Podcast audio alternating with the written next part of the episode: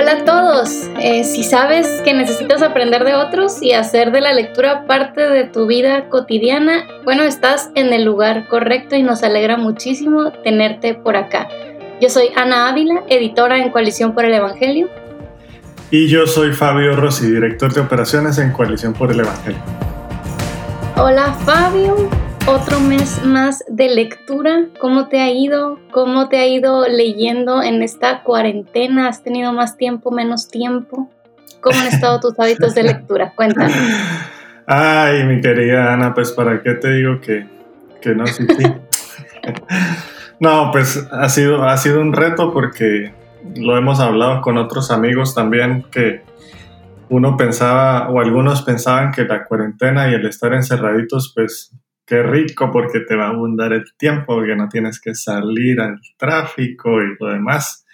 Pero así como está el encierro, pues también las, eh, el trabajo se, se, multiplicó de alguna manera y el estar eh, eh, en casa trabajando en medio de la cuarentena, pues tiene sus, sus retos, así que no es que el tiempo se haya multiplicado, eh, Así que para mí personalmente sí ha sido un reto mantener la, el, hábito de la lectura y la rutina en medio de las, las, diferentes tareas y compromisos, que no solo pues es el trabajo, sino que también es más la familia y, además de, los, de, la familia, la iglesia y el ministerio y otros compromisos que van saliendo ahí que, que uno se va metiendo eh, para hacer. Así que ha sido un reto interesante pero hemos logrado perseverar hasta ahorita.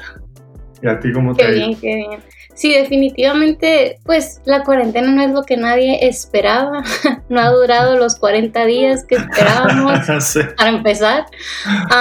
pero sí, muchos empezaban hablando de todo el tiempo que íbamos a tener extra, pero pues muchos de nosotros, algunos sí, definitivamente sí están teniendo más tiempo, pero otros no, o sea, tenemos familias todos encerrados en casa, trabajos, como dices, el ministerio, la iglesia, y bueno, es importante, si queremos realmente desarrollar este hábito de la lectura, bueno, eh, no presionarnos ni, ni, afanarnos ni sentir que tenemos que estar leyendo una hora diaria para considerarnos lectores, sino simplemente aprovechar los minutitos que tengamos por ahí y en lugar de eh, tratar de descansar revisando Facebook por enésima vez, tomemos un ratito para sentarnos con un libro y ser edificados, eh, aunque sea por unos minutos, ¿verdad? Y bueno, esto nos lleva a la lectura que estuvimos teniendo durante este mes de agosto en Coalición Le. Nuestro libro fue Guerra de Palabras de Paul Tripp un autor que ya hemos leído antes y que definitivamente ha sido de mucha edificación para nosotros. Eh, y este libro pues no fue la excepción, también fue de mucha bendición y vamos a platicar un poco acerca de qué trata y de las cosas que más nos llamaron la atención acerca del mismo. Así que Fabio, para los que no han leído este libro, así un resumen que puedas dar sobre de qué va eh, y para poder eh, estimular a otros a también leerlo. Sí, bueno, yo digo que si, si no lo has leído, tienes que leerlo. La verdad es que estos son de los libros que, que sí vale la pena recomendar y ya vamos a decir por qué, pero Guerra de Palabras es un libro que nos, nos muestra que, que esa lucha de la comunicación que todos tenemos en algún punto y en alguna relación eh, no consiste en aprender nuevos métodos para saber cómo hablar o cómo comunicar nuevas estrategias para restaurar relaciones, no, sino que lo que hace el autor es decirnos nuestra lucha con la comunicación tiene un origen en una guerra más profunda y es la guerra por la conquista del corazón. Eh, así que como, como es típico de sus escritos, Paul Tripp es muy ameno, eh, cuenta sus anécdotas, es muy honesto con, con, la forma como él relata sus propios retos en su propia familia y además de todo es centrado en el Evangelio. Así que a lo largo del libro nos enseña que lo que gobierna nuestro corazón es lo que va a gobernar también nuestra forma de hablar. Y es por eso que debemos entender esta guerra de palabras a la luz de esa verdad y entender que se gana cuando Dios es quien gobierna nuestros corazones y cuando nos sometemos al Evangelio. Así que ese es como un breve resumen de, de lo que trata el libro, que la verdad es que estuvo muy bueno, está muy interesante la lectura. Pero ¿por qué no nos cuentas tú, Ana, un poquito de el autor para aquellos que no conocen muy bien a Paul Tripp? Sí, claro. Eh, Paul Tripp es pastor, es conferencista y bueno, ha escrito más de 30 libros y series de videos sobre la vida cristiana, muy prolífico.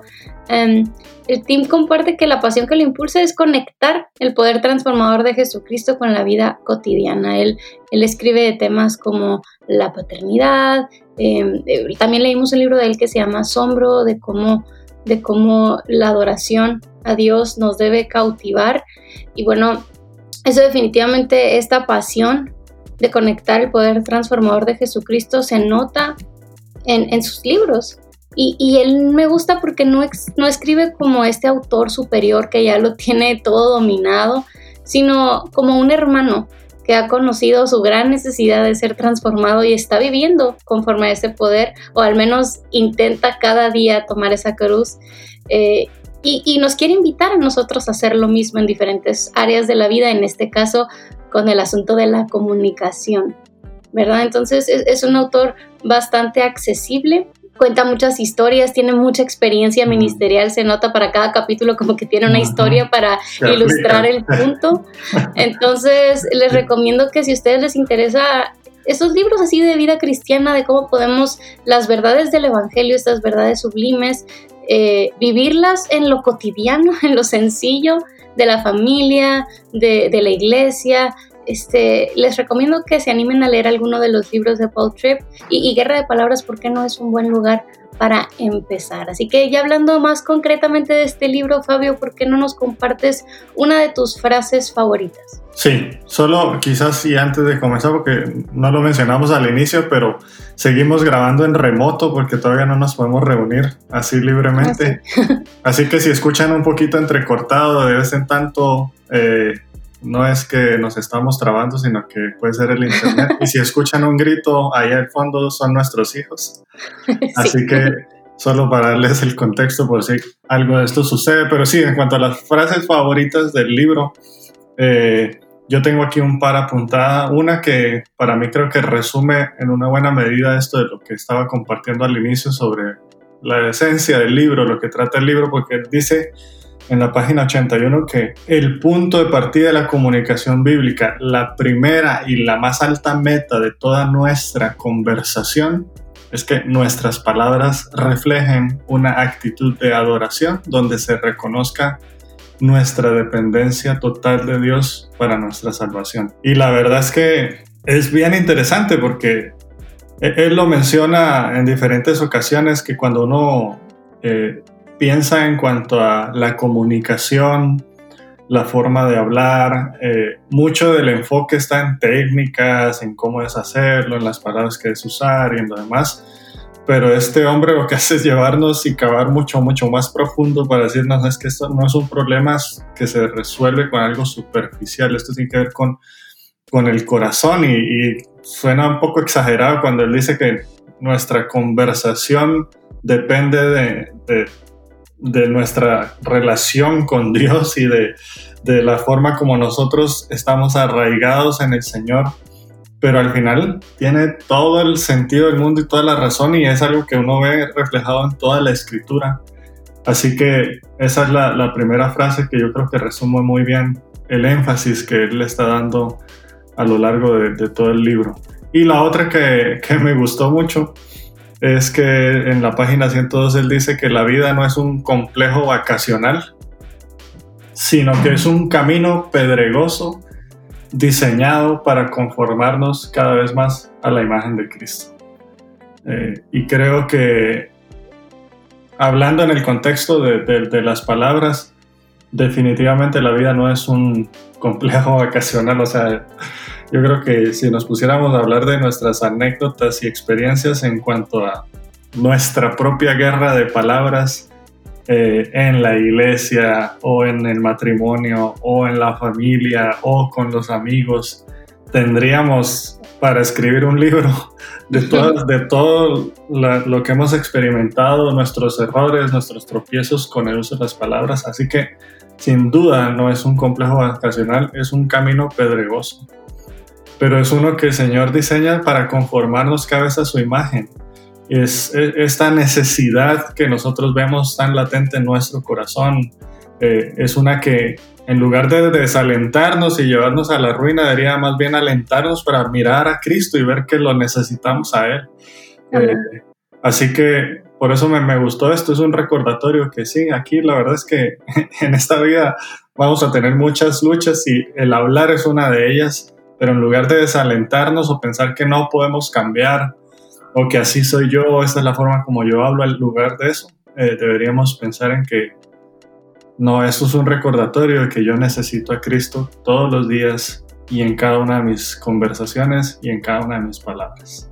Así que estas son las dos frases que, que me, me gustaron. Bueno, tengo un montón subrayadas, pero elegí estas dos para compartir, compartir con ustedes. Ana, tú, ¿cuáles tienes para hoy? Sí, una de ellas la mencionaste creo cuando estabas hablando de, de la introducción, o sea, del, del libro en general, un resumen y, es que esta frase, eh, creo que de la manera más concreta de las frases que encontré, eh, resume el, corazón de este libro. Y dice en la página 63, lo que sea que domine nuestros corazones, controlará nuestras palabras. Y, esto me confrontó bastante porque yo soy muy buena y creo que algunos de los que me escuchan podrán identificarse conmigo, no sé tú, Fabio, pero soy muy buena para culpar a lo externo por mi comportamiento. Es que si no me hubieras dicho esto o ah, si no me si no hubieras hecho aquello, yo no hubiera reaccionado de esta manera, no hubiera tenido que decir acá. Si el niño se portara bien, yo no tendría que gritar, si mi esposo me hablara con amor, entonces yo no tendría que ser sarcástica o cosas así. Mm. Me gusta mucho culpar a otros por lo que sale de mi boca. O también nos pasa que estamos en una pelea calorada con alguien y de repente decimos algo que lastima y nos llevamos una mano a la boca y decimos, ay, no, no quise decir esto. Eh, cuando ya te das cuenta de, lo feo de lo que dijiste, ¿verdad? Pero la realidad es que sí lo quisimos decir. Eso es lo que estaba en nuestro corazón. Y, y, y obviamente Cuando no estamos tan enojados y exaltados, pues lo suprimimos con más facilidad, pero cuando estamos en el calor del pleito sale lo que ya estaba dentro de nosotros. Entonces, Paul Tripp nos recuerda una y otra vez en este libro que el asunto no es cambiar eh, las cosas externas, o sea, de que, a ver, vamos a hacer esta estrategia para que ya no nos peleemos y que todo esté bien, sino que, aunque esté, o sea, está bien, ¿no? implementar cosas que, que restrinjan nuestro pecado, pero lo principal es tratar con nuestro corazón y examinarnos continuamente de qué está dominando mi alma, mi ser interior, porque Jesús fue insultado, Jesús fue criticado eh, y él jamás pecó, o sea, cuando fue afligido dice, no abrió su boca. Entonces, no se trata de evitar cualquier agente externo que pueda provocarnos y así ya no vamos a pecar nunca de palabra, ¿verdad? No. Porque el problema está en nuestros corazones, no en las circunstancias externas. Entonces, esta frase me recuerda que debo todos los días estar examinando mi corazón y, y pedirle a Dios que tenga misericordia de mí y me transforme para que Él sea el que domine mi corazón y que independientemente de lo que suceda a mi alrededor, yo pueda ofrecer palabras de redención y, de adoración al Señor. Y, que, o sea, para ir agregando a esto que, que, tú dices, la verdad es que esas es un asunto muy sutil, o sea, no es algo que tú identificas como que, ah, sí, estoy pecando en esto porque este es el ídolo de mi corazón. O sea, primero porque cuando uno está enojado no estás pensando en nada de eso y ya dijiste todo lo que tenías que decir y creo que es una obra del Espíritu que te convence y te muestra ese pecado. Eh, pero ahí lo ponen ejemplos como, por ejemplo, en la relación con los hijos, ¿no? Cuando, cuando tu hijo hace algo que, que no debía hacer eh, y, tu reacción es, nuestra reacción es tan... Eh, sobrepasa, digamos, los límites y terminas diciendo cosas que no querías o un enojo súper magnificado por algo que no, que no tenía que ser así. Y, te das cuenta, al final, pues parte de las reflexiones que él hace es que te das cuenta que lo que te enoja no es el pecado de, de tu hijo, sino que al final esto te está causando toda esta reacción porque te están quitando tu tiempo o porque no están llenando tus expectativas o, porque hay algo de eso que, que, estorba y que interrumpe lo que tú tenías en mente y eso que tenías en mente, eso que está ahí, que está siendo interrumpido, ese es el, ídolo y entonces cuando se ve atacado, eso es lo que provoca que uno reaccione eh, de esa manera y creo que es algo eh, que no fluye tan fácilmente. Primero pienso yo porque Satanás no quiere que nosotros nos demos cuenta de, de, cuáles son nuestros ídolos y de alguna manera eh, pone pensamientos en nosotros como lo que tú decías, ¿no? Eh, las excusas, Así es que, pero es que me habló así o pero es que hizo esto, ¿no? Pero creo que es una obra de, sentarnos en la quietud eh, cerca del Señor para pedirle que examine nuestros corazones y nuestros pensamientos y poder llegar a esos ídolos que están ahí arraigados y que causan que nuestras palabras eh, sean no estén de acuerdo al corazón de Dios. Sí, y creo que es importante mencionar también que esto no significa que no hacemos responsables de su pecado a las otras personas si también mm. pecan contra nosotros con sus palabras, porque yo creo que también podemos caer en ese error mm. de que no, o sea, si tú estás respondiendo mal es por tu pecado mm. eh, y, hacer sentir a los demás como que si te ofenden o si te insultan o si te maltratan, no, no importa. Pero no, obviamente sabemos que Dios es un Dios de justicia y, Dios es un Dios que mira eh, en nuestro dolor y que, y que ningún pecado va a estar sin consecuencia.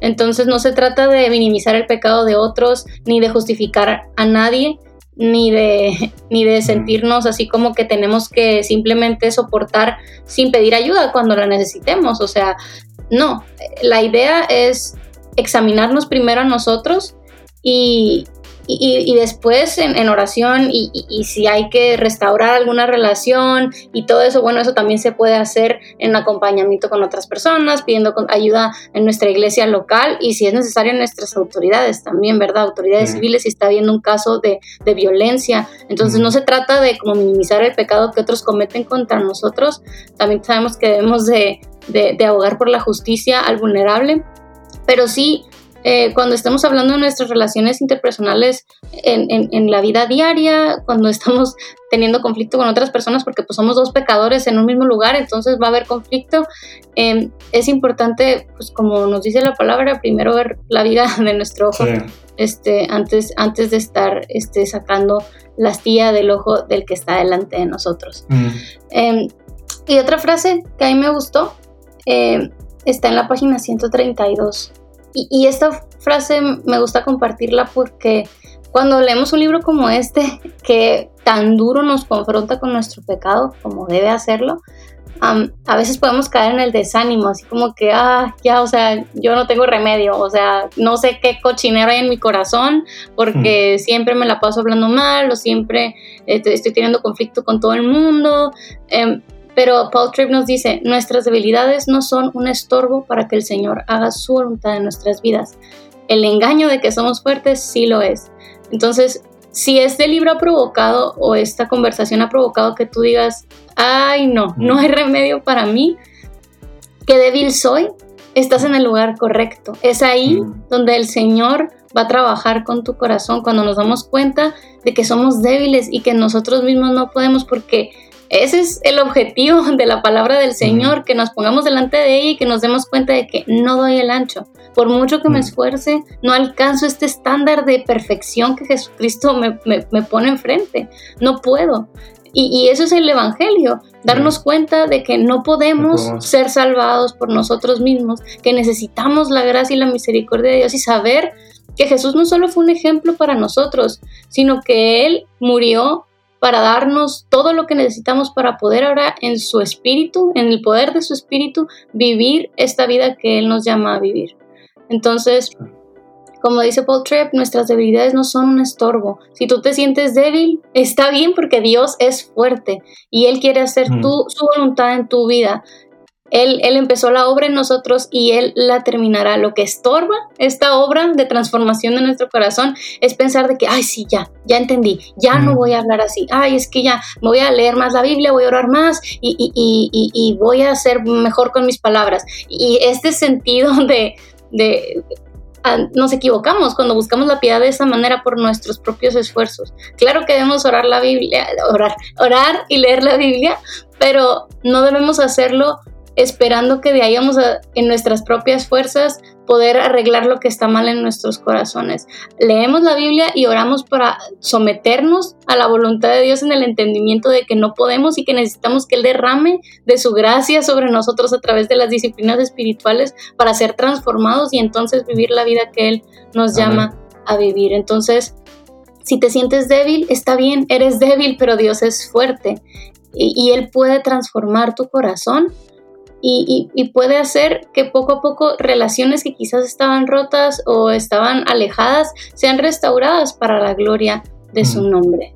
Entonces, mm. yo recomendaría este libro si, si estás frustrado con tus relaciones porque sabes que no son lo que Dios quiere que sean. Eh, entonces, deja de buscar atajos, de culpar a otras personas, detente. y seguramente otras personas van a tener su parte en el conflicto, pero no, no pongamos la mirada en otros, necesitamos primero examinar nuestro corazón. porque hay tanto conflicto en mi vida, en mis relaciones? ¿De qué clase de corazón están surgiendo las palabras que expreso cada día? Y bueno, con este libro, con Guerra de Palabras, Paul Trip, te puede ayudar en este caminar. Fabio, ¿tú a quién le recomendarías este libro? Bueno, yo, yo pienso que, que este es un libro que le viene muy bien también a, o sea, como tú lo dijiste, afirmo todo lo que, lo que dijiste, pero eh, también a, a, los matrimonios, a parejas. Creo que estadísticamente, eh, si uno mira los conflictos en las parejas o en los matrimonios, es como que el, el primero que salta casi siempre, casi siempre es asuntos de comunicación. Mm. Eh, y como dice el autor, muchas veces las, las terapias o las consejerías o a donde va la gente a buscar ayuda, mucho de eso es, está dirigido a estrategias de cómo hablar mejor y de cosas como las que él menciona que son superficiales, que al final no terminan de aterrizar en la raíz del problema. Y entonces yo digo, si, si, si tú estás experimentando conflicto y problemas de comunicación en tu relación matrimonial, la verdad es que este es un buen libro para leer en pareja. Eh, o también se me ocurre que si tú eres parte de un grupo de parejas más grande en tu iglesia, si hay un ministerio de, matrimonios o algo así, yo creo que este es un buen recurso, un buen tema para hablar.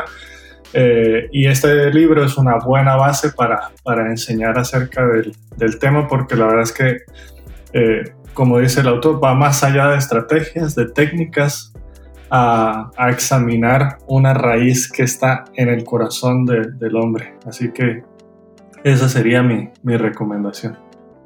Bueno, vimos a varios de ustedes compartir no solo sus frases favoritas, sino también sus artes y gráficos. Y qué bueno porque escribir a mano, dibujar y crear esquemas son estrategias buenísimas para entender y retener mejor mm. los conceptos de los libros. Así que sigan haciéndolo y vamos a compartir eh, una de estos artes con ustedes de Raquel Sally Rosas. Ella compartió un gráfico de la cadena de palabras que describe el alejamiento la encontramos en la página 145 de Guerras de Palabras y está basada en Hebreos 3 del 12 al 15. Entonces ella pone primer paso un corazón pecaminoso, que es cuando no queriendo vivir bajo la luz verdadera, se vive en tinieblas y el corazón se vuelve débil e incrédulo, que es el paso 2. Habiendo perdido su confianza en Dios, no tiene razón para perseverar y comienza a apartarse, que es el paso 3 siendo ya insensible a la verdad de Dios, comienza a estar más endurecido hacia las cosas de Dios. Muchas gracias Raquel por compartir este arte con nosotros que nos ayuda a comprender un poquito mejor los conceptos que Paul Tripp comparte en Guerra de Palabras. Y bueno, no dejen de compartir sus frases favoritas, reflexiones personales en nuestro grupo y en las redes sociales utilizando el hashtag coalición lee. Como siempre amigos, queremos compartir o tratamos siempre de hacer una entrevista con el autor eh, del libro para compartirnos y profundizar un poquito más en lo que él ha escrito. Y en esta ocasión tenemos una entrevista por escrito con Paul Tripp que se encuentra en la página de Coalición por el Evangelio, así que la puedes encontrar como bajo el título Jesús es la palabra para tus problemas con las palabras. Lo voy a repetir por si acá estás en el carro manejando y dijiste esto es un trabalenguas, pero sí, casi. Jesús es la palabra para tus problemas con las palabras. una buena entrevista que te recomendamos leer en la página de Coalición por el Evangelio. Y además de la entrevista en Coalición por el Evangelio, siempre tenemos reseñas de libros buenos, interesantes que queremos compartir contigo. Y este es un espacio donde compartimos un par de reseñas de libros recientes que están en nuestra página en Coalición por el Evangelio. Ana, ¿cuál reseña tienes para compartir hoy? Cambios profundos de Emilio Nicolás Tranchini. En su reseña, Rodrigo Valdespino comparte que si has luchado incesantemente con el, entre comillas, fracaso cristiano y no entiendes por qué, o si haces lo que, entre comillas, los cristianos deberían hacer, pero no ves el fruto del Evangelio en tu vida, o si estás en busca de un libro que te ayude a entender mejor cómo vive un creyente, este recurso es para ti. Cambios Profundos es un libro retador que Rodrigo nos dice, sin duda recomiendo, pues la vida cristiana no solo se trata de lo que hacemos, sino también de por qué lo hacemos y para quién lo hacemos. Y yo quisiera compartir una reseña sobre el libro La dinámica del corazón en la vida humana de Jeremy Pierre. Eh, es una reseña que escribió Eduardo Esteicoechea, en donde él dice que la dinámica del corazón en la vida cotidiana Emplea una sólida cosmovisión bíblica para explorar las tres dimensiones del corazón, cognición, emoción y voluntad, que se expresa en un contexto vivencial de cuatro capas, que son las circunstancias, las relaciones con otros, la relación con el yo y la relación con Dios, y nos brinda una guía práctica para consejería que aborda cada dimensión del corazón en cada etapa, en cada capa de su contexto vivencial. Así que todo pastor, consejero, padre, amigo, creyente, psicólogo, psiquiatra, toda persona que aborda y que está abocada a orientar algún aspecto de la vivencia humana va a encontrar un gran beneficio al leer este libro. Si tú estás interesado en conocer un poco más de estos recursos, te invitamos a leer las reseñas que hemos publicado en coaliciónporelevangelio.org diagonal reseñas. Si estás buscando nuevas lecturas, estos son un par de libros que están por publicarse y no debes dejar pasar. Finanzas Bíblicas de Héctor Salcedo. Este es un libro que justo salió publicado hace algunos días en donde el pastor Héctor Salcedo eh, nos dice que todos nosotros o muchos de nosotros hemos enfrentado estrés financiero y en finanzas bíblicas él nos desafía a ver más allá de los consejos financieros tradicionales, los cuales a menudo producen solo cambios pasajeros y más bien nos anima a cambiar nosotros en nuestro interior renovar nuestro entendimiento y permitir que esto informe nuestras prioridades y nuestras acciones. Mientras muchos se enfocan en resolver sus problemas financieros siguiendo el consejo de gurús o prueban la más reciente herramienta de presupuestos, el cambio duradero empieza en el corazón.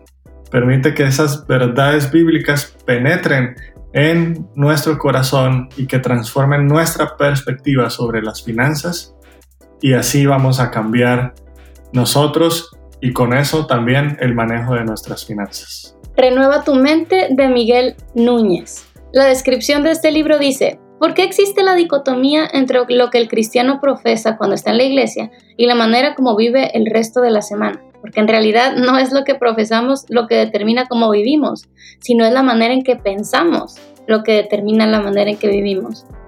Entonces la pregunta que surge de inmediato es, ok, ¿cómo lo hago? ¿Cómo cambiar lo que pienso para vivir lo que creo?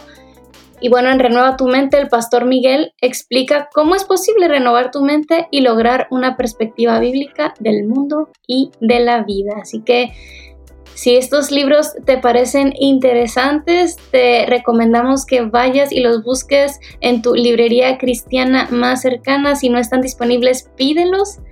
Y, bueno, estamos seguros que van a ser de bendición para ti. Ana, tú me preguntabas al inicio cómo me había ido a mí con mi rutina de lectura, con el hábito de la lectura en medio de la pandemia y la misma pregunta le hago yo a nuestra audiencia. ¿Cómo les ha ido a ustedes en medio de la pandemia con sus hábitos de lectura? Siempre queremos compartir con ustedes algún consejo, alguna palabra de ánimo, alguna idea fresca que les pueda ayudar a ustedes a seguir cultivando y perseverando en el hábito de la lectura. Así que, Ana, ¿qué nos puedes recomendar hoy? Bueno, hay muchas maneras de desarrollar hábitos, estrategias diferentes y hoy quiero compartir una regla que he escuchado muchas personas utilizan para no perder este hábito de leer constantemente. Y esa regla es muy sencilla, no saltarnos dos días seguidos de lectura. Un hábito no tiene que ser diario. La única condición es que sea constante para que eventualmente se convierta en algo ya integrado en nuestras vidas sin eh, mayor esfuerzo. Entonces hay, varias maneras de desarrollar los hábitos y esta regla de no saltarnos dos días seguidos nos dice, mira, lee cuando quieras, la única condición es que no te saltes más de dos días de un solo. ¿Por qué? La regla original es no rompas la cadena, ¿verdad? E, es una regla muy popular de, formación de hábitos eh, que fue popularizada por un comediante, no recuerdo su nombre, pero básicamente cuando alguien le preguntó, oye, ¿cómo le haces para eh, escribir tan buenos chistes? Pues dice, bueno, yo escribo todos los días, tengo un calendario gigante que pongo en la pared y cada vez que escribo un nuevo chiste pongo una X en el calendario y la meta es no romper la cadena de las X, o sea que todos los días yo vaya este, haciendo nuevos chistes para mantener este, esta habilidad afinada. Y eso, esa estrategia de no romper la cadena se puede usar para desarrollar cualquier hábito. Sin embargo, bueno, es, es, es, es obvio que algún momento va a suceder algo y vamos a tener que romper esa cadena. Y los que somos muy perfeccionistas, como yo, por ejemplo, es como que tienes esta cadena de hábito de lectura. Todos los días leí al menos 20 minutos y tengo mi cadenita, pero algo pasa un día y la rompo. Y la tendencia es decir, no, ya, ya tanto esfuerzo, a la basura, mi cadenita se rompió, ya para qué sigo adelante. Eh, eso tiende, tiende, a suceder en lugar de ver todas las, todas las X que pusiste en tu calendario anteriormente y verlo como un avance, no, un día se te pasó y ya, se derrumbó el mundo. Entonces la regla que nos ayuda aquí es no saltarnos dos días seguidos. Ok, ya rompiste tu cadenita, no pasa nada. Al día siguiente retoma el hábito. La idea aquí es no desanimarnos cuando vamos constantes con una, con una nueva práctica, en este caso la práctica de la lectura, y algo sucede y, y no lo podemos cumplir la meta que teníamos, bueno, lo, que, lo mejor que podemos hacer es levantarnos y recuperarnos lo más rápido posible y seguir adelante, no menospreciar todo el esfuerzo que ya hemos hecho antes. Entonces, si a ti te gusta esto de desarrollar hábitos eh, de manera así visual, como esto de no romper la cadena y tener como un registro de cuándo has estado leyendo, te animo a que integres esta nueva regla de, ok, no te saltes dos días seguidos. Eh, no dejes que el desánimo te, te, gane y digas, no, ya no vale la pena, ya para qué, ya se rompió mi cadenita. No, sigue adelante, sigue cultivando el hábito de la lectura que vale la pena. Gracias Ana por el consejo. Estoy seguro que es bueno recordar estas cosas y tener estas palabras de aliento en tiempos como hoy. Durante septiembre leeremos Sufrir nunca es en vano de Elizabeth Elliot. Así que desde ya te invitamos a, buscarlo y a empezar con nosotros esta lectura. También queremos compartirte que este será el último libro, eh, el del mes de septiembre. Eh, vamos a tomar una pausa en, Coalición Lee porque estamos planeando nuevas cosas para, para este espacio. Así que únete con nosotros a esta última lectura del año en septiembre en Coalición Lee y ya pronto estaremos comunicándonos con toda nuestra audiencia para compartirles qué es lo que viene más adelante. Mientras tanto, compartimos los ganadores de este mes y son Lisette Morales, Elizabeth Merino y Álvaro Castro. Así que si tú estás entre los ganadores, envíanos un correo a coaliciónle.tgc.org. Y si tú quieres ganar una copia de nuestras lecturas del mes, participa en nuestro grupo de Facebook comentando, compartiendo frases de los autores y de tus propias reflexiones. Gracias por leer junto a nosotros y nos vemos en la próxima ocasión.